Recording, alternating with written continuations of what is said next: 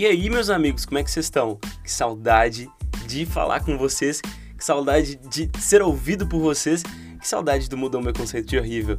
Tô de volta, fiquei um tempinho sumido por aqui, não tava tendo inspiração, eu tô num processo da minha vida que eu tô fazendo uma mudança de cidade, uma mudança de mindset também, tentando ser, é, dormir menos e produzir mais para ser um empreendedor de sucesso né?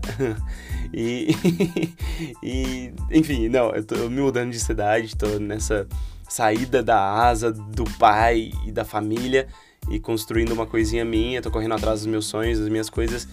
E eu acabei deixando um pouquinho de lado esse projeto, porque eu tava pegando outros tantos projetos, também porque eu não tava tendo inspiração.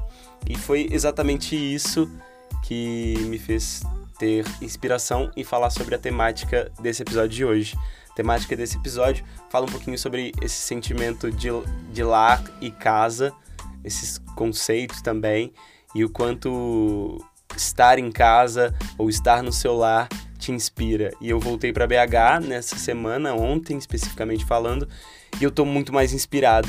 Encontrei minha família, encontrei minhas sobrinhas, que são duas crianças incríveis. Ainda não encontrei a terceira sobrinha, que é mais maluca ainda, minha família tem o seu a sua doideira intrínseca a ela ali.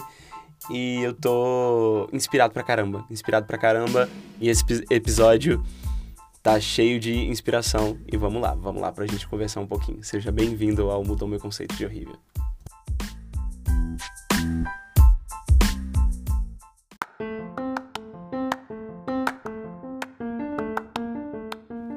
Esse é o Mudou Meu Conceito de Horrível, um podcast feito para você refletir comigo, consigo e com todo mundo que você consegue refletir. Talvez essa abertura não faça muito sentido, mas o que faz sentido nessa vida? Absolutamente nada. A única coisa que importa é que o episódio está começando e você é muito bem-vindo aqui. E essa é a fase nova da fase nova, tá? Alguém reclamou que a abertura estava muito antiga e aí eu resolvi mudar. Vamos lá pro episódio.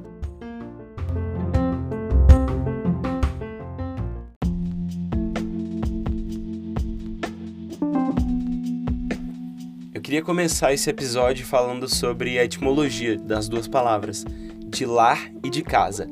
Eu dei uma pesquisada básica, assim, eu não vou falar ao certo porque eu nem lembro muito, mas basicamente a palavra casa surge da denominação de uma morada. Então, o lugar onde você se protege dos intempéries da natureza ali, onde você tem a sua, a sua propriedade, onde você pode morar, se proteger, criar com a evolução da sociedade a criação do seu gado, enfim, é, até os dias atuais. Então, é basicamente o lugar que você mora. E o lar já tem uma etimologia mais um pouquinho diferente, que era do latim lar, que conectava a lares, que eu não sei, era uma. Ah, eu não sei se era um ser que protegia a família e a casa. Então tem essa conexão familiar no termo, tem essa origem de família, essa conexão com, com família. E é muito louco a gente pensar isso e introduzir a minha reflexão de hoje, que é sobre quando se sentir em casa e quando se sentir no seu lar. e eu tenho passado por essa reflexão. Como eu estou numa cidade nova, me mudei no início do mês passado, no dia 9, 8, 10, enfim. Já estava lá morando, estou dividindo um apartamento com a minha amiga. Uma cidade nova, um lugar novo, completamente diferente, completamente difícil de se adaptar ali. Nunca tinha morado sozinho, já me virei algumas vezes na cozinha, enfim, mas não com a minha própria grana. Tô pagando tudo com a minha grana, então tô vivendo um momento muito louco assim de ser completamente dependente de mim mesmo, sabe? E eu acho que isso também é um dos pontos que estão se conectando a essa tá perdido ainda e não tá se encontrando, não encontrar o meu lar, sabe? Tem muita gente que fala que o, a gente tem que ser a sua própria morada, o seu próprio lar. Mas eu acho que é uma construção, se a gente for pensar, até que nem eu disse, na né, etimologia das palavras, o contexto familiar está bem presente nessas que questões. Então, contexto familiar é uma construção, um processo de construção. Então, eu estou nesse processo de construir o meu próprio lar. E o que eu me questionei é: será que eu consigo construir um lar individualmente? Será que quando é, tem essa sensação de, de, ah, esse é meu lar, essa é minha casa, já estou morando aqui. Será que dividindo um apartamento com amigos você consegue se sentir em casa, não em casa, se sentir no seu lar, sabe? Nessa sensação de estar tá pertencendo àquilo, de respirar inspiração como eu estou respirando inspiração enquanto eu estou com a minha família, enquanto eu estou no meu lar, que ainda é aqui em BH. Muito louco, né, de se pensar isso. Será que é, a gente depende de uma construção familiar para ter um lar? Será que é possível construir seu lar individualmente? Uma reflexão que eu quero trazer que a gente faça junto, sabe? Não, não, não consigo chegar a nenhuma conclusão. Acho que eu vou conseguir chegar a uma conclusão quando eu for desenvolver o meu lar e falar: Ah, eu tô, tô no meu lar aqui. Não tô nem em casa. Eu acho que, que agora não tenho sentido nem em casa ainda, sabe?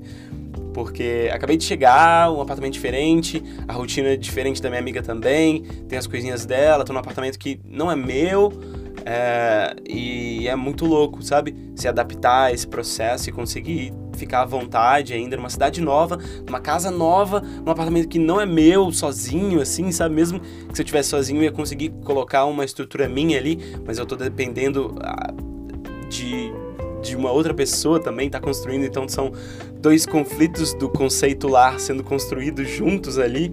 Então é muito louco isso. Não estou dizendo que é ruim, estou dizendo que é interessante de se olhar e é interessante de se refletir sobre como é essa construção e, e, e como foi que, por exemplo, o meu pai construiu com a minha mãe no lar. E será que em algum momento aqui vai deixar de ser meu lar? Aqui em BH eu digo, em outro lugar vai ser meu lar? Será que o lar é dependente só do meu pai? Porque eu vejo que não. Por exemplo, a minha mãe, ela trazia esse conceito de lar para mim. A minha mãe e meu pai era juntão, a, a junção desse casal que formou minha família, eu e minhas duas irmãs, e isso era o meu lar. E eu perdi minha mãe em 2015 e não deixei de, de, de ter meu lar, sabe? Mesmo tendo um pedacinho dele ser despedaçado com, com os acontecimentos da vida, com os intempéries da natureza. Na verdade, se a gente for pensar os intempéries da natureza batendo aí no lar, então o lar não é, é o lar é ele tá sujeito aos intempéries da natureza e os intempéries da vida, assim como a casa, mas a casa te protege, mas o lar não totalmente. Que louco isso, meu Deus. Eu nem fumei nada para trazer essa reflexão, né? Muito louco. Mas louco, né? Será que em algum momento eu vou depender de uma conexão amorosa ou com alguém, ou uma conexão diferente com, com outras coisas, sei lá. Muito louco se pensar isso. Como construir o próprio lar? Como os meus pais construíram esse conceito de lar, sabe? Então, isso é uma coisa que tem me feito refletir bastante nos últimos tempos, no, no sentido de, putz, será que em algum momento eu vou ter o meu próprio lar? Tomara que sim, eu espero que sim. E será que em algum momento a minha casa em São Paulo vai se tornar inspiradora, mesmo não sendo um lar por completo? Será que eu só dependo do lar para inspiração? Porque a criação acontece ainda. Eu tenho produzido vídeos, tenho produzido minhas coisas, do meu trabalho, continuo fazendo o que eu tenho que fazer, mas essa inspiração diferente ainda não surge lá. Que é um, um, um brilho que vem de outro lugar ali. E é muito louco também que a gente tem que buscar esse brilho individual, né? Que loucura. Que reflexão. Trouxe uma reflexão meio louca, assim, que não faz muito sentido, mas eu acho que pode fazer sentido. E eu queria abrir essa discussão a todo mundo que tá ouvindo aqui, que me segue nas redes sociais, provavelmente tá vindo das redes sociais para ouvir isso, para a gente conversar sobre você se sente em casa, você se sente no seu lar? Onde? Onde você se sente assim? Você não se sente assim? O que, que você acha que falta para você se sentir assim em, em determinados lugares? Vamos conversar sobre isso e vamos refletir. Muito louco. Falei muito louco várias vezes, mas vamos refletir sobre isso e vamos continuar essa conversa. Porque eu ainda não cheguei a nenhuma conclusão, mas eu queria trazer essa, esse divagando para vocês hoje.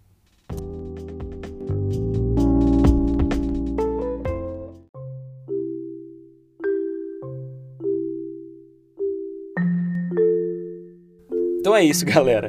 Um episódio completamente desconexo, sem pé nem cabeça, nem início, nem fim, nem meio, mas para trazer uma reflexão que eu acho muito importante de dessa sensação de, de casa e lar desse sentimento de dessa construção, sabe? Essa construção é coletiva, ela é individual, como é que ela pode ser feita? Tô completamente sóbrio gravando esse episódio, nem bebi, não fiz absolutamente nada. Só três carreirinhas de, de cocaína, talvez. Brincadeira. Mas tô bem reflexivo sobre isso. E eu acho que é um assunto que vai muito além disso que eu tô falando. E que eu quero que vocês possam me ajudar a chegar a alguma conclusão. Até o próximo episódio.